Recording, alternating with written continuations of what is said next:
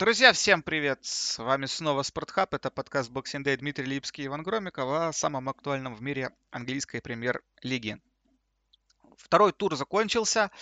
А, были там, ну, в общем, да не то, что были. А вообще надо сказать, что в первых двух турах э, ну, футбол прям у нас мега результативный, мега бескомпромиссный. А, в общем, несется. Вот по-другому, другое слово тут сложно даже какое-то подобрать. Это реально вот несется. А, начнем мы, наверное, с самого центрального матча этого тура э, Челси-Ливерпуль. Ну, давай, Вань, давай с предисловия о трансферах Ливерпуля, потому что накануне самого матча с Челси Ливерпуль таки дожал трансфер Диаго Алькантары. И также еще, ну, не менее сенсационно, да, вдруг откуда ни возьмись, появился еще трансфер из Улверхэмптона Диого Жоту, Диого Жоты. Вот. И вот прям вот с этим всем буквально за там сколько, 24-48 э, часов до, до игры Ливерпуль э, поехал в Лондон уже с Тиаго Алькантарой, но без португальца. И, в общем, в общем, сыграли они в футбол. А, Вань, давай перед тем, как мы сейчас там по, по самому матчу поговорим, а, на твой взгляд, что вообще Ливерпулю может дать Алькантара и Жота? Ну вот э, трансфер Алькантары мы обсудили, наверное, много раз еще до того, как он состоялся. Ну, в принципе, можно повторить то, что мы с тобой говорили э, о том, что Алькантара дает дополнительные опции в центре полузащиты, ну, либо чуть выше, в любом случае в центре поля, потому что у Ливерпуля состав э, сформирован практически на всех позициях. Да на всех позициях, если футболисты здоровы, то можно догадаться, кто выйдет с первых минут, очень просто. А в то же время в центре поля тут как раз варианты были всегда у Клопа. Были разные комбинации игроков, там и Хендерсон, и Кейта, и Фабиньо, ну, иногда, может быть, даже Оксли Чемберлин, Милнер, опять же. И здесь как раз есть варианты. То есть, подписывая игрока в центр поля, можно подписывать игрока, который будет основным, который достаточно часто будет выходить в основном составе. Ну и плюс Алькантара, как футболист, способный обострять игру, передачами из центральной зоны, он, э, в принципе, отличается от всех остальных игроков Ливерпуля. Не то, чтобы они не умели этого делать, э, но другие футболисты Ливерпуля, у них все-таки какой-то комплекс различных качеств, Э, ну, Милнер это самый такой яркий пример, хотя Милнер теперь уже больше становится футболистом запасным, футболистом, который там эпизодически появляется на поле. Ну, в общем, у всех у них есть какой-то комплекс различных качеств, все они умеют где-то там на четверку, условно говоря, а у Алькантары есть ярко выраженные качества, и он в этом плане от остальных исполнителей в центре поля Ливерпуля отличается. И вот если Ливерпулю где-то там и прибавлять, хотя, понятно, команда, которая два, за два сезона 200 очков почти набрала, это ну, вроде бы прибавлять особо некуда. Э, если Ливерпулю есть где прибавлять, то вот именно на этой позиции, ну, по крайней мере, в какие-то сложные дни Алькантара сможет дать то, чего не было до этого э, в команде, в сложных поединках каких-то. А Диого Жота, ну, это действительно удивительный трансфер. Эм, ну, не то чтобы он удивительный, в том плане, что он удивил. Если потом подумать, рационализировать, можно сказать, что, в принципе, логичное подписание, потому что это был трансфер неожидаемый. У Ливерпуля есть три атакующих футболиста, мы все об этом хорошо знаем. Незаменимые три атакующих футболиста, и подписывать кого-то это всегда было проблемой, потому что сильные игроки, наверное, ну, не захотят идти в команду, где есть Мане, Салах и, и Фермина, понимая, что им будет сложно пробиться в основной состав. Диого Жота не то чтобы слабый футболист, но футболист, который ну, который, наверное, не, его нельзя называть звездой, и нельзя было представить его в составе Ливерпуля вот так э, просто. Э, в Вулверхэмптоне он ну, в свои дни, в какие-то определенные отрезки, он действительно мог быть лучшим игроком на поле.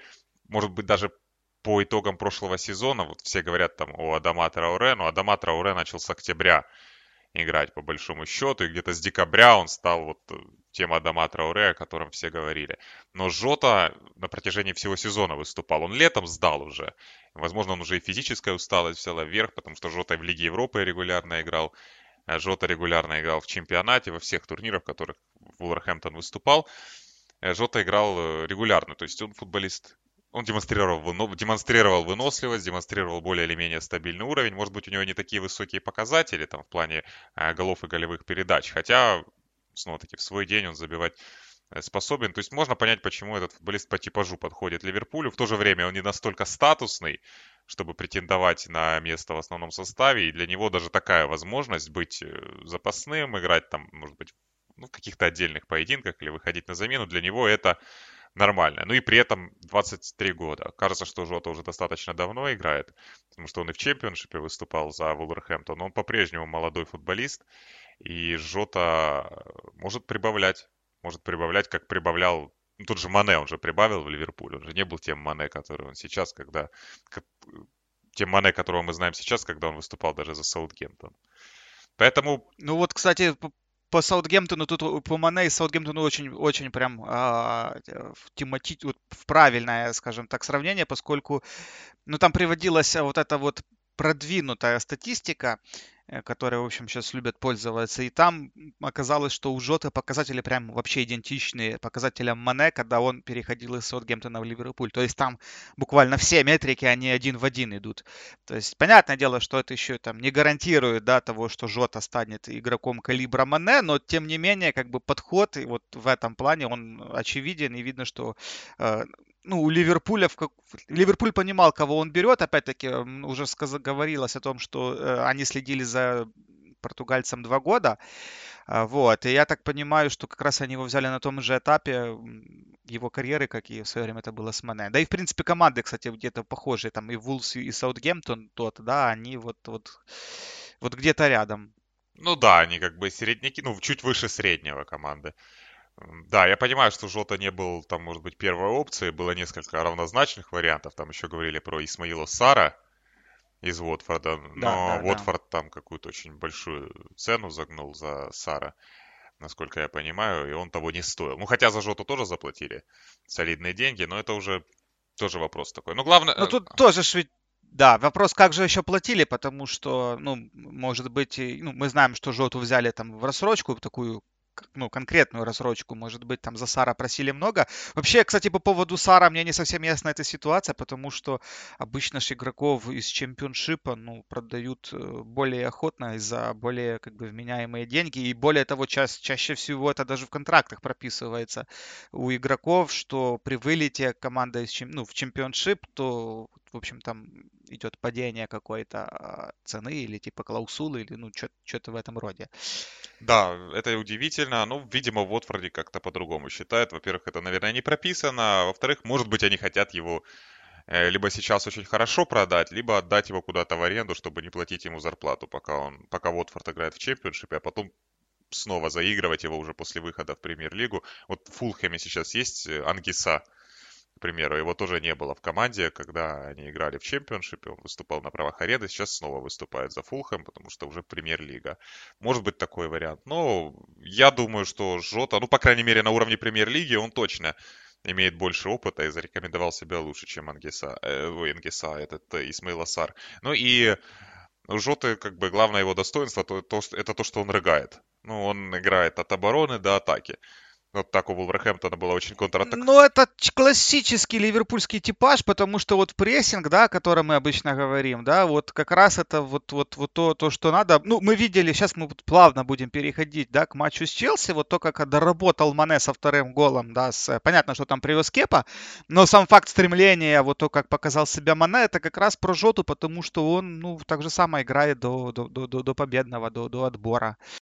Да, да, я тоже так думаю. Понятно, что если он хочет быть основным игроком Ливерпуля впоследствии, сразу этого не произойдет, только если не случится травмы у кого-то, э, то ему нужно будет там выходить на другие показатели результативности, потому что даже у Фермина, условно, все равно показатели результативности, наверное, повыше. Хотя Жота играл в команде послабее, в команде, которая меньше моментов создает и забивает, в принципе, значительно меньше. Это тоже фактор. Э, да, Слушай, еще хотел вернуться к трансферу э, Тиаго. Ну, опять-таки, вот матч с Челси, он вряд ли показательный, потому что там Тиаго вышел на второй тайм, Челси был в меньшинстве.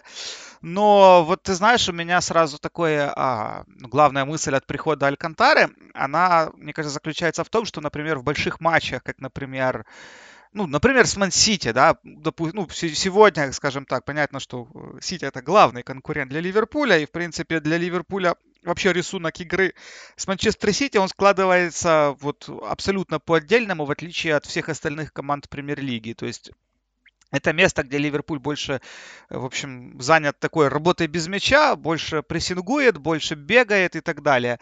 А, вот тебе не кажется, что с трансфером Алькантары бегать больше будет уже Сити? За Ливерпулем? А, ну, я не знаю, настолько ли вот э, прямо, но я с тобой согласен. Э, ну, э, они начнут больше бегать. Может, они будут бегать не больше, чем Ливерпуль, но я понимаю, о чем ты говоришь. И да, наверное, вероятность этого есть. Ну, по крайней мере, такой футболист может это обеспечить, если он будет в форме, если все у него будет э, хорошо. Баланс может измениться в этом плане.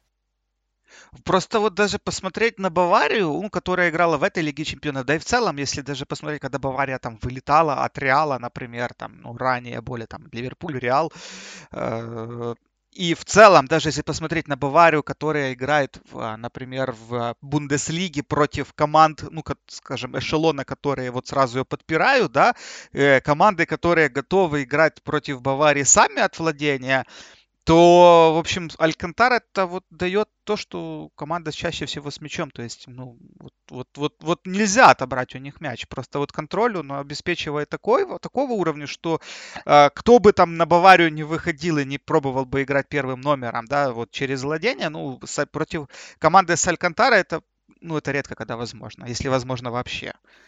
Я согласен с этим. Э, тут э, просто не стоит, э, наверное, знаешь, заранее там радоваться болельщикам Ливерпуля чрезмерно, потому что, ну, посмотрим, каким будет Алькантара.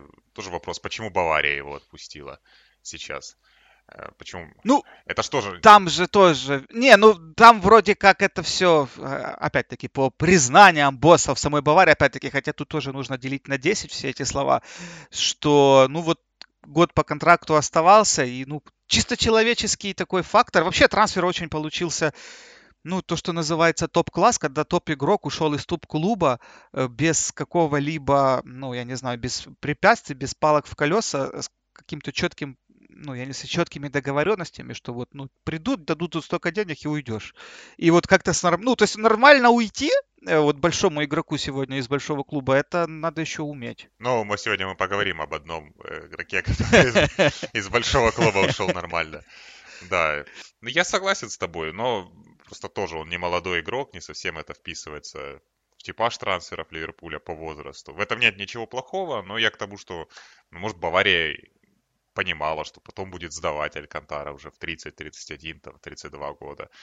Э, ну, я не к тому, что он обязательно будет э, разочарует в Ливерпуле, он не будет показывать тот же уровень, что он показывал в Баварии в последние годы. Я не об этом. Ну, просто тут нужно немного осторожнее, наверное, насколько он повлияет на игру Ливерпуля. Кто его знает все-таки футболист. Он сейчас, а, ладно, э, Алькантара перейдем... все-таки, знаешь, большинство игроков Ливерпуля, которых Ливерпуль э, покупает при Клопе, они как бы идут по восходящей. Они находятся вот в этом возрасте, когда им, у них ближайшие 3-4 года, это значит, они будут прибавлять и выходить на свой пиковый уровень. От Алькантары, наверное, вряд ли кто-то ждет, что он будет прибавлять в сравнении с тем, что он показывал до этого. Когда начнется его путь назад, вот это уже вопрос, этого никто не знает.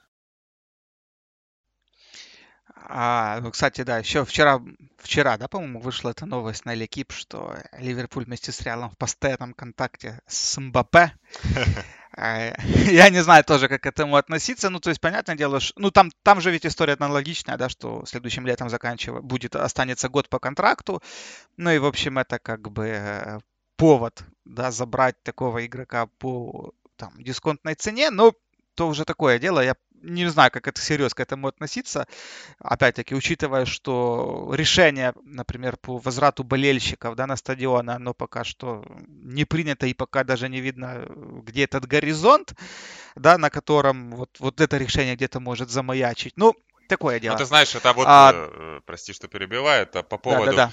трансферов и того, кто там что сообщает. Это вот на днях э, владелец Кристал Пэлас, ну теперь уже не единоличный владелец, но в любом случае президент Кристал Пэлас Стив Перриш э, в Твиттере вот отреагировал на новость Sky Sports о том, что Кристал Пэлас готов отдать 19 миллионов за Брюстера. из Ливерпуля. И он отреагировал в том духе, что откуда вы знаете, говорит, эти суммы, с чего вы вообще взяли, что я готов кому-то что-то платить. Типа, я никому такого не говорил, я ничего об этом не знаю, но вы мне, но вы даете эти новости со своими источниками, типа вам источники какие-то сообщают. И вот такое очень часто происходит, знаешь, э, ну, многое додумывается, иногда э, просто выдумывается. Тут нужно быть осторожнее. По поводу... Ну, здесь еще подогрев агентов, да, понимаешь, да. это чаще всего игра агентов, и, э, ну, вот ну, да. Вот очень такой показательный момент был, знаешь, я вот э, именно из сериала, если аналогии проводить, вот э, в «Карточном домике» там был такой момент, что вот там, э, в общем, персонажи вы, выбирали там госсекретаря, никто не знал, кто им будет, и просто вот скинули, а скажите, вот назовите вот это имя. Ну, то есть журналисту сказали, то есть, знаешь, журналист это раструбил, и потом уже это имя начали обсуждать как бы в реальности. Вот здесь как-то так же само делаются новости, что вот кто-то провоцирует какие-то разговоры, и потом уже люди, которые непосредственно в этом варятся, они начнут уже сами это обдумывать, и а, они там реально ли нам продать или купить, или, или еще в это, что-то в этом роде. Ну да, или кто-то другой подумает, э, вот Кристал Пэлас хочет Брюстера, может мы подсуетимся и его подпишем, раз такое дело. Тоже, тоже варианты возможно. Да, да, да. А, давай перейдем к матчу с Челси. Ну, опять-таки, э, игра так поделилась ровно, да, до перерыва, после перерыва. Ну, в общем, в общем, то, что, наверное, в принципе, и ожидалось, то и произошло. Команда Лампарда, конечно, еще им далеко до... А, во-первых, ну, скажем сразу, что далеко не все игроки, на всех игроков Лампард мог рассчитывать.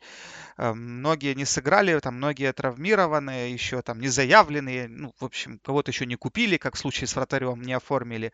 Э, вот. И ну, наверное, в таких матчах, да, вот, вот детали, мелкие ошибки, какая-то мелкая потеря концентрации, она вот выходит на первый уровень, потому что команды, ну, будем говорить, обе команды высокого класса, но та, которая выше, вот она в таких э, ключевых моментах вот не ошибается, не позволяет себе эти ошибки, тогда как вот момент с удалением Кристенсена, это как раз вот сиюминутная, наверное, потеря концентрации, где-то не так э, расположились, где-то не уследили, ну и, в общем, случилось то, что случилось, после чего, конечно, конечно, ну, дальше уже, наверное, итог был предопределен.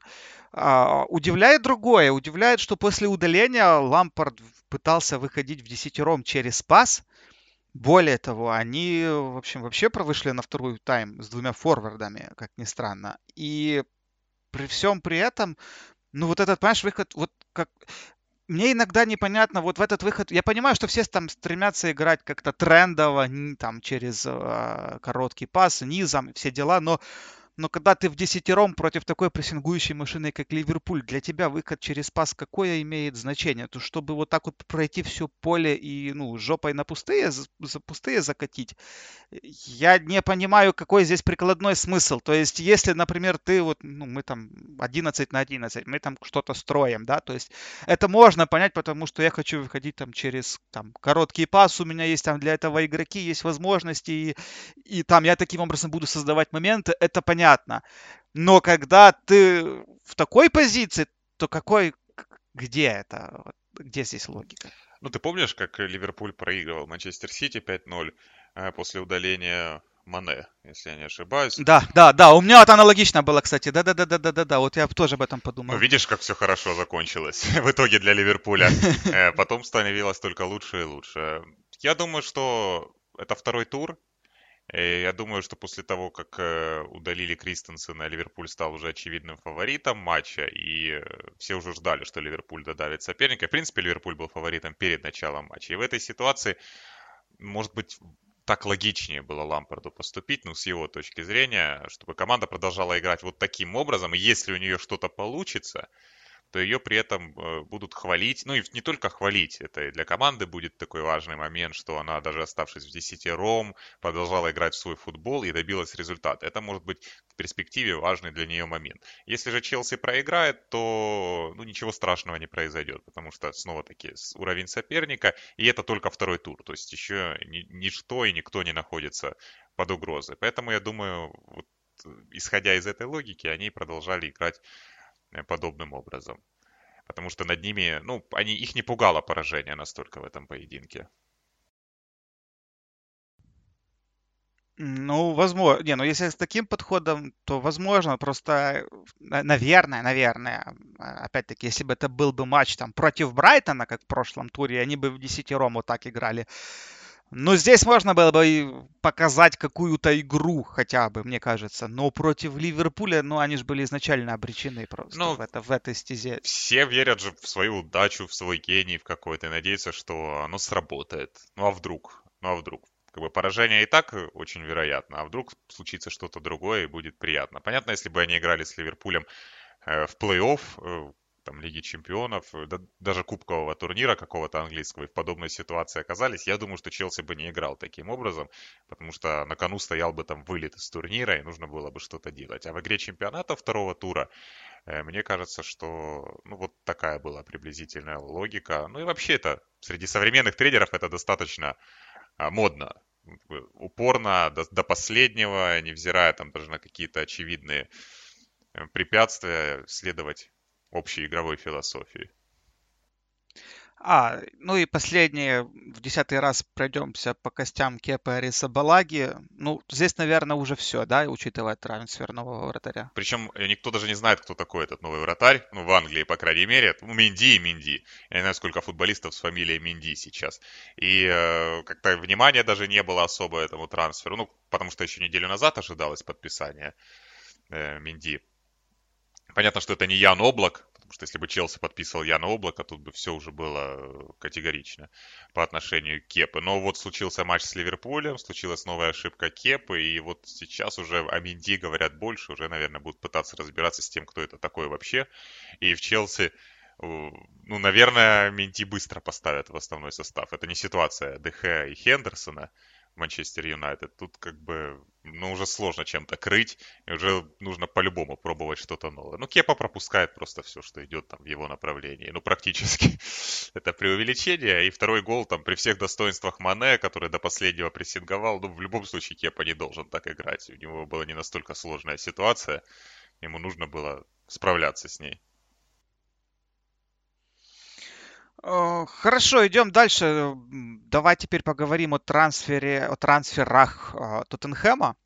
В общем, подписали шпоры э, Серхио Регелона из Реала и Гаррета Бейла.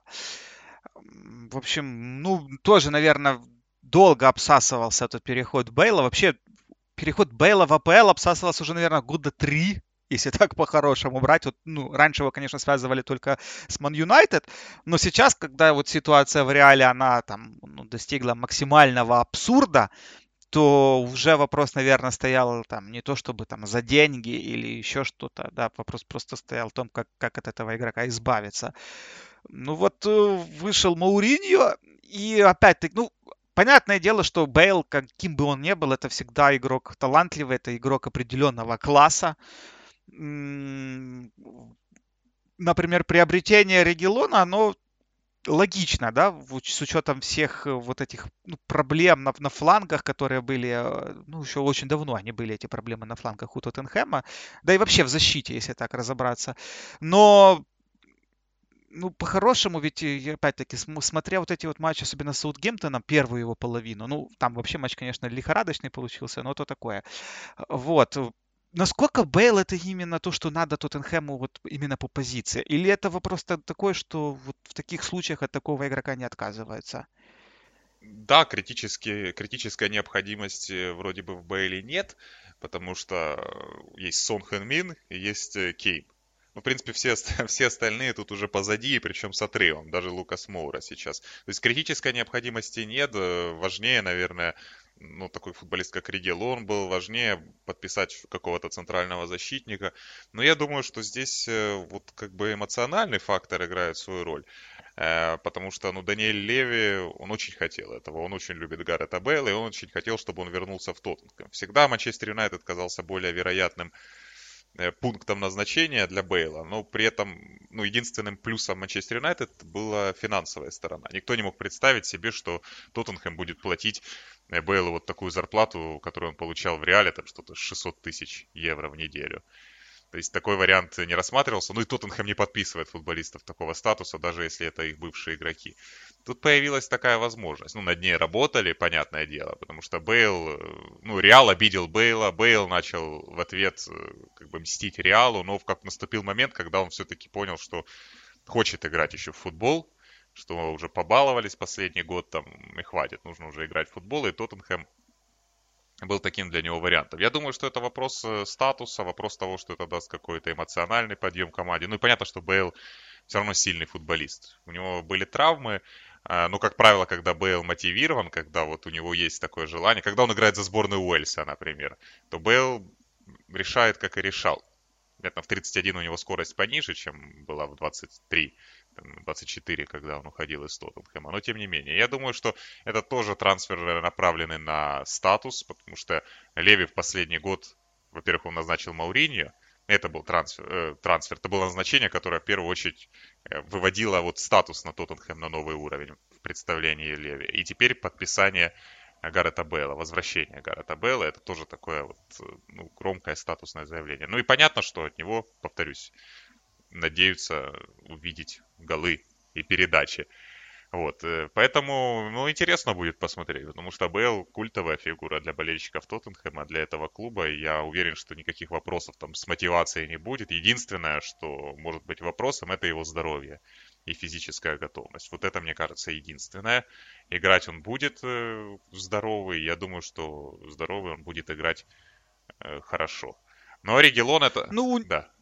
Да, я просто к тому, что у них там есть глубина вообще на этой позиции, то есть там же помимо Сона, да, есть еще и Бергвейн, есть еще Лукас Моура, вот, там как бы на флангах все в порядке, то есть кого есть, кому, ну, есть кому подстраховать в случае чего. Собственно, поэтому я и задавал этот вопрос, насколько в этом был смысл, да, как прикладной. При, нет, прикладного нет, но Бейл сильнее всех их. Ну вот, э, ну может быть не сильнее Сона, просто Сон очень хорош, особенно после матча с Саутгемптоном это очевидно, но он сильнее всех остальных игроков, кроме Кейна и Сона. И Бейл, я думаю, ну, в оптимальном варианте он будет играть справа, Сон будет играть слева, а Кейн будет играть в центре. Вот будет очень мощная тройка нападающих у Тоттенхэма. И, конечно, Бейл, ну, это апгрейд на... Здоровый Бейл, это точно апгрейд на фоне там Лукаса Моуры. А, Еще интересная ситуация в Тоттенхэме вокруг Дели Али ну, ни для кого не секрет, что Али планомерно уже тогда дол- сдает. То есть это вот не первый год э, идет его деградация. Сейчас заговорили о его переходе в ПСЖ. Я не совсем понимаю, зачем он нужен ПСЖ в таком, в таком состоянии. Но вот э, ну не получается. Вот у него вот, вот, вот где просела команда, да, на какой позиции, так вот если опять-таки ну, тут еще надо отталкиваться от того, что при Почетино ну, немного там команда по-другому играла, то есть там другая схема, другой принцип до поддержки там Дели Али Кейна. Сейчас вот у Мауриньо нет такого э, игрока, да, который вот прям настолько играет по центру, по, по, под форвардом. Вот, то есть там больше вот эта тройка э, центральных полузащитников, она располагается более ниже, скажем, да, с другим объемом работы. Вот, и получается, что опять-таки, с учетом того, что мы уже сказали, есть Бейл, да, есть вот эта глубина на флангах, есть э, Кейн, само собой, его место не, ну, оно сомнению не подлежит, есть люди в центре поля, там вроде как уже начал оживать Индамбеле, э, вот, э, есть, опять-таки, новый Хойберг, э, какие перспективы Дели Али вообще вот, ты видишь в этой команде? Мало перспектив у Дели Али. Э, я думаю, что, кстати, тоже вариант вот на позиции под нападающим Кейн может играть вполне. Он четыре передачи отдал вот Сону в последней игре э, с Соном на острие, либо с каким-то другим нападающим. Но возвращаясь к Дели Али, ну, Дели Али это был игрок, которому как бы, свою энергию в первую очередь направил Мауриньо, когда он пришел в команду. Потом это в этом сериале показывалось, который Amazon снял. Ну и тогда это было видно, потому что он сразу же начал общение свое с Дели Али, он начал его там где-то троллить по поводу того, что он лениво тренируется. И Дели Али отвечал на первом этапе, потому что Дели Али там в первый месяц после прихода Маурини, он был лучшим игроком в Тоттенхэме, он забивал, и отдавал, в общем-то, выглядел очень мотивированным.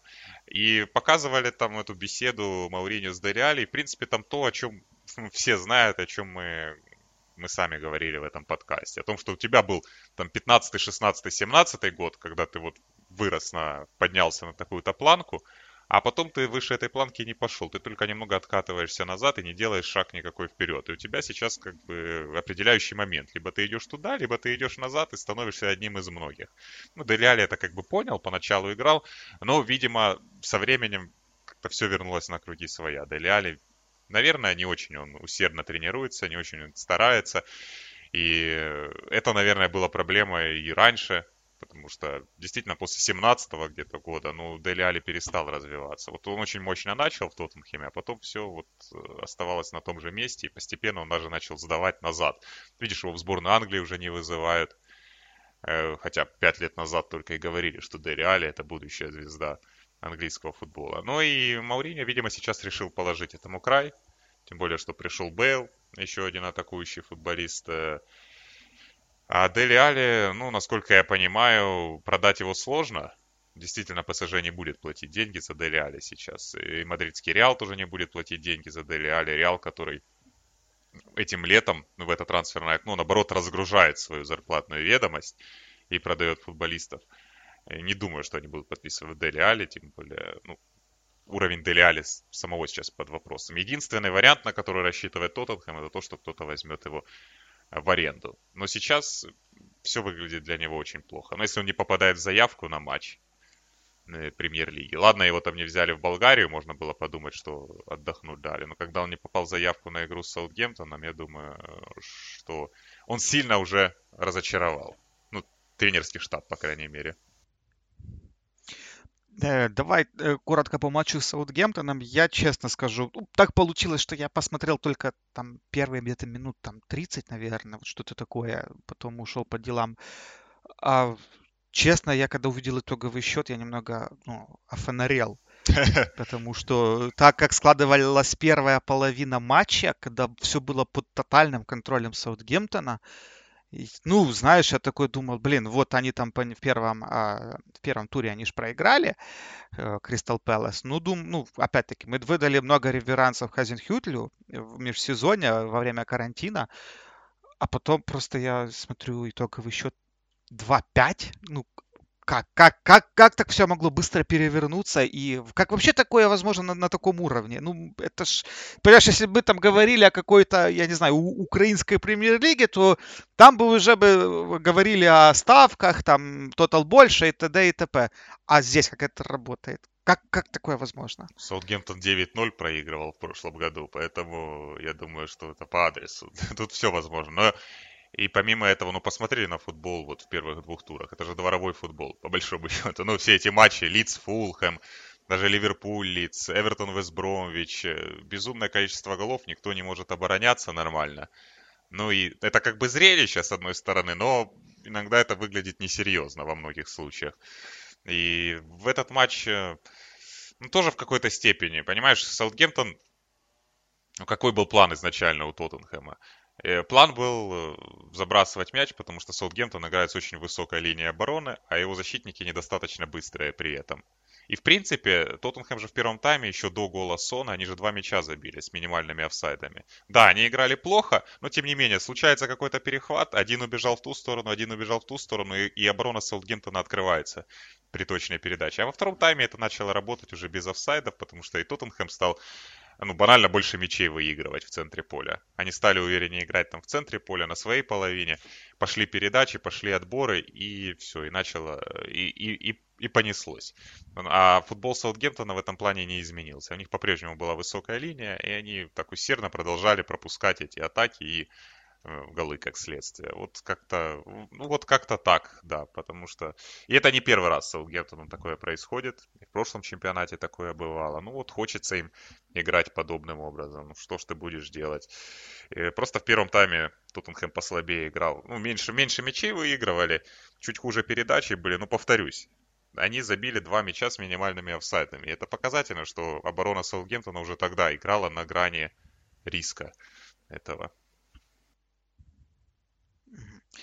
А переходим дальше. Теперь у нас в фокусе внимания Ман Юнайтед.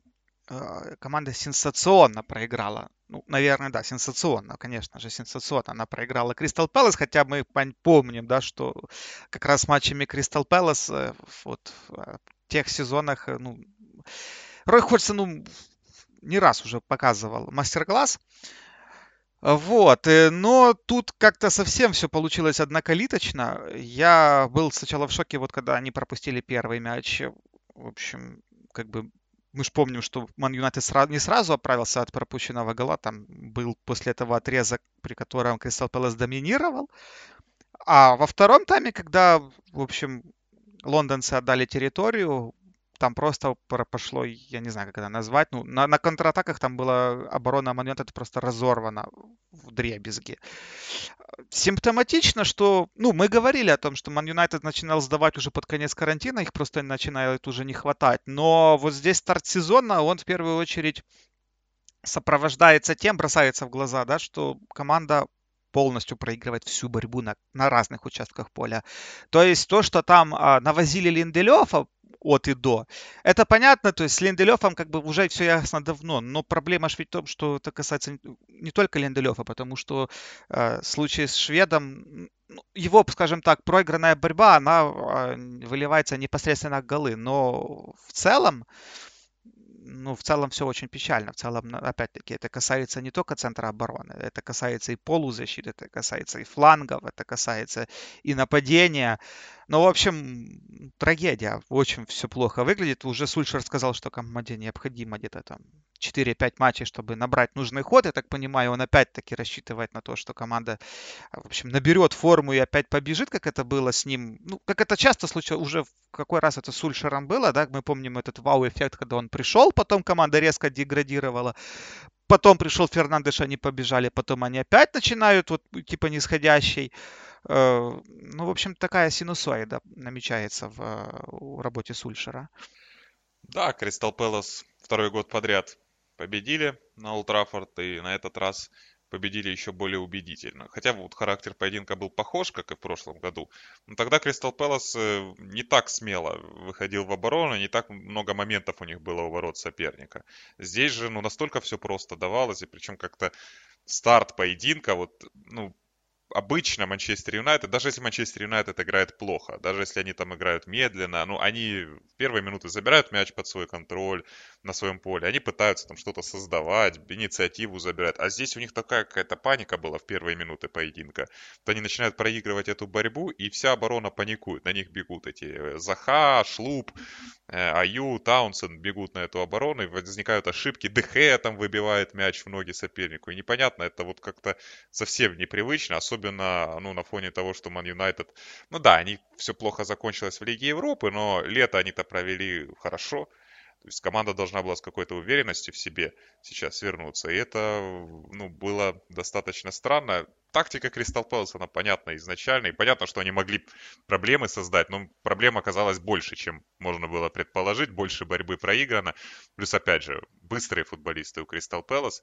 И футболисты, защитники Манчестер Юнайтед, ты видишь, они вот когда на них бегут, там, один в один, возникают эти ситуации, они ничего не могут сделать. То есть там индивидуально один в один практически никто не играет в обороне у Ман Юнайтед. А получалось именно так. Заха с мячом, Аю с мячом, они бегут на скорости им в лицо, высокая линия обороны, эти все просто стелятся назад, па, ну там не падают, расступаются и возникает момент. И так раз за разом, раз за разом. Ну, что, что ж поделать. Понятно, что э, здесь вопросы к полузащитникам, потому что если бы полузащита установила какой-то контроль над мячом, можно было бы избегать этих моментов. Э, но Манчестер Юнайтед снова-таки играл достаточно медленно. Фернандеш играл высоко, то есть он ну, как-то не мог повлиять на этот центр поля. Теряли мяч постоянно. Ну а Кристал Пэлас, э, им главное, чтобы линия обороны низко сидела, и два полузащитника было опорных, Макартур и Маккарти легендарный дуэт из Вигана.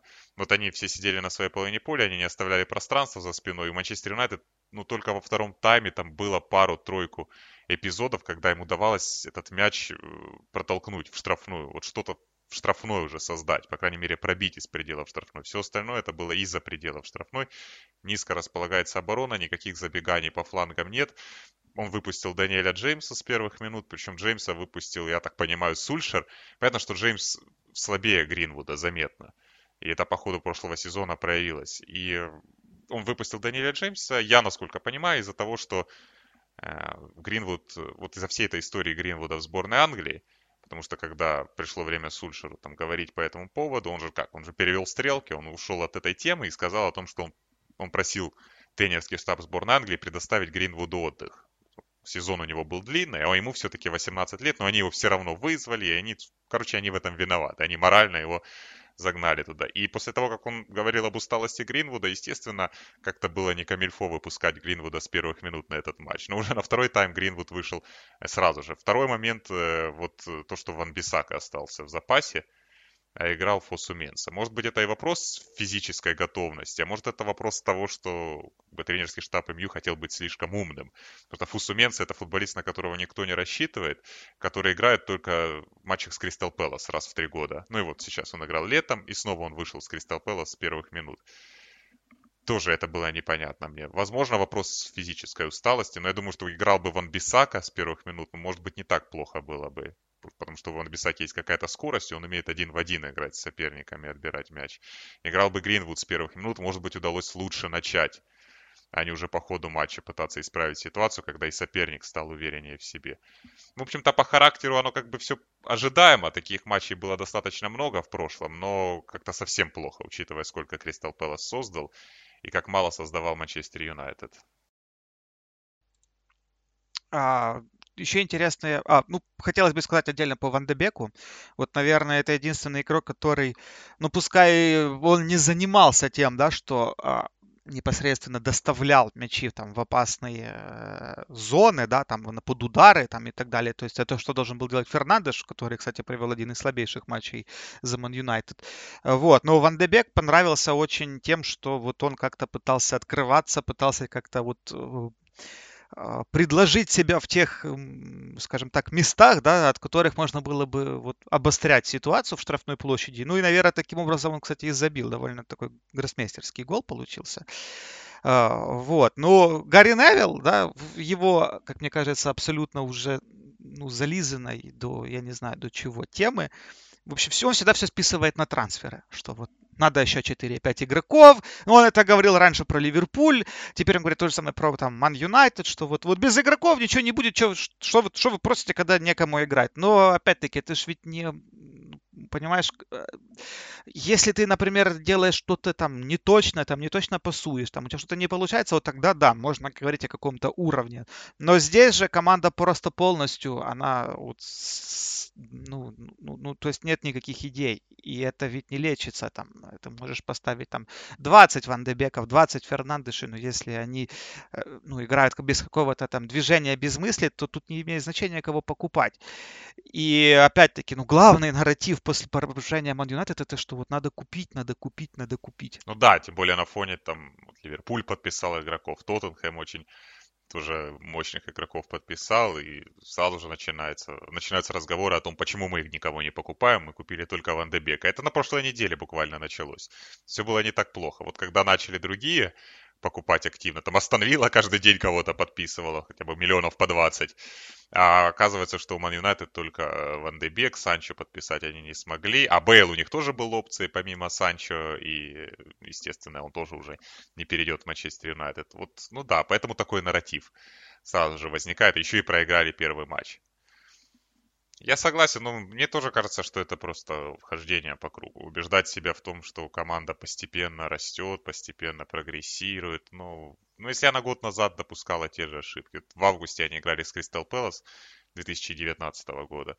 Ну, тот, тот же самый характер поединка, теперь только хуже там стало. Ну, в плане каких-то обстоятельств игровых. Но суть абсолютно та же. Такой же соперник, приблизительно те же футболисты у соперника играют более или менее те же футболисты у Man United, ну, большинство. А суть э, особо не меняется. Ну, ждут какого-то всплеска эмоционального, как с Фернандешем было. Может быть, кто-то еще сейчас перейдет и новый импульс Манчестер Юнайтед даст. Может быть, Ван Дебек. Э, давай... Садит Погба. Э, ну, да, но опять-таки, насколько это, ну, насколько это кардинально меняет вообще всю ситуацию, потому что, ну, в общем, в общем, много вопросов по Сульшеру, и я думаю, что их еще будут задавать по ходу сезона немало, но и опять-таки, как тут очень, кстати, повторяется тема с Мауриньо, вот если так глобально говорить, просто что э, в конце концов, то есть они тогда под переп... как и с Сульшером, да, они дали ему экстеншн, через полгода они ему не дали ничего на трансферы, э, народ типа Мауриньо возмутился как так, э, в общем, напихали Вудварду, вот, э, а как же, как же так можно было подписать, а потом уволить и ничего не дать никаких трансферов, но здесь как-то так же само, но ну, здесь максимальная непоследовательность, что с тренерского штаба, что с управленческого. Тут, тут вообще логики нету, хотя... То есть хочется найти какую-то логику, пускай даже порочную, но ее нет даже, даже, даже так вот. Я согласен, да. А, давай быстренько пройдемся по результатам тура. Еще Арсенал Вестхэм 2-1. Такая драматичная концовка получилась. Хотя надо отдать должное Вестхэму, смотрелись они более чем достойно. Они смотрелись лучше Арсенала. Если честно, Арсенал с его этими перепасовками убаюкивающими, с одинаковыми атаками. Это даже атаками назвать нельзя. Ну, молодцы, что выиграли. Молодцы, что забили. Вестхэм свои моменты не использовал. Но Вестхэм, ну, если честно, поживее Арсенала был. Особенно во втором тайме. Лидс Фулхэм 4-3, Эвертон Вестбром 5-2. Мне кажется, вот один и тот же контекст, вот, вот просто сумасшествие, которое трудно ну, назвать серьезным футболом. Хотя я понимаю, что э, такое лучше продается, но, но, но, но, но вот что тут добавить? Я, я, Вестбром это вообще, вот, вот что это, это, что это за команда? Ну, они неплохо вроде... играли первый тайм. Они начали, ну, они как и с Лестером, они неплохо вроде как бы начали, а потом это все, ну, а потом вот это удаление, а, капитан, экс-капитан Арсенала, это как бы уже, ну, я не знаю, клеймо, что ли. Ну, просто вот, вот как это объяснить? Ну да, еще и Билича да. удалили. Ну, команда, да, Биль, еще... команда немножко такая, вот она как и Билич, эм, как бы это сказать, темпераментная, да. Потрепанная. Да, темпераментная это лучше будет, более комплементарно звучать, ну да. А, Лестер Бернли 4-2. Ну, отметим, что Бернли играл без двух центральных защитников Тарковский и Ми. В общем, получилось вот такое. Ньюкасл Брайтон 0-3. Вот это вообще, вот, вот ну, с Ньюкаслом, наверное, получилось как в прошлом туре с Шеффилдом, да, что они проиграли матч прям сразу в дебюте. Но как-то уж больно Брайтон хорошо выглядел на протяжении всего матча. Ну и, конечно, помним о э, ярком а, правом защитнике, а, в общем, из Академии Челси. В общем, запомните этого товарища. Его зовут, по-моему, Адам Лампти. Тарик, Тарик. А, Тарик Лампи, да, пардон. Вот. В общем, это э, горячий проспект, во всяком случае, по итогам второго тура. Вулфс Ман-Сити 1-3. Ну, вот тоже такое неоднозначное впечатление матча. Вот, э, ну, а этот вопрос задается, наверное, всегда по, по волкам, почему они играют только во втором тайме. Я ну, не да. могу понять. Да. Но... Это какой-то тактический план, или так у них как-то физическая форма, ну, вот в каком-то таком непонятном виде, но, но это ж максимально разные два тайма, и, э, ну, в общем, в общем, вот так вот. А, Астон Вилла Шеффилд 1-0. Ну вот у Криса Вайлдера пока что не задался, не задался старт, там незабитые пенальти, удаления. В предыдущем туре тоже два быстрых мяча. Э, ну, не знаю, звоночек не звоночек, но как-то надо приходить в себя, что ли. Ну, начало было сложным, э, удаление Игона, тоже может быть необязательное удаление. И потом удаление, не было удаления при э, пенальти в ворота Остановил, они его не реализовали в любом случае. Ну, то есть держались как могли, но в любом случае Крис Уайлдер, помимо того, что у него были претензии э, к арбитру, он правильно заметил, что мы как бы держались, но в такой ситуации непозволительно пропускать после стандарта. Да, можно оправдываться тем, что мы не играем, потому что мы в меньшинстве, но когда стандарт, тут никаких оправданий быть не может. Сколько бы у тебя не было, 10 футболистов достаточно для того, чтобы нормально отобороняться на угловом и не позволять забивать такие мячи. Вот это обидно. Хорошо, будем мы, наверное, на этом заканчивать. А, в общем, это был подкаст Boxing Day. Подписывайтесь на нас в соцсетях, а, в Google подкастах, Apple подкастах. Слушайте нас на Мегаго. Услышимся. Пока.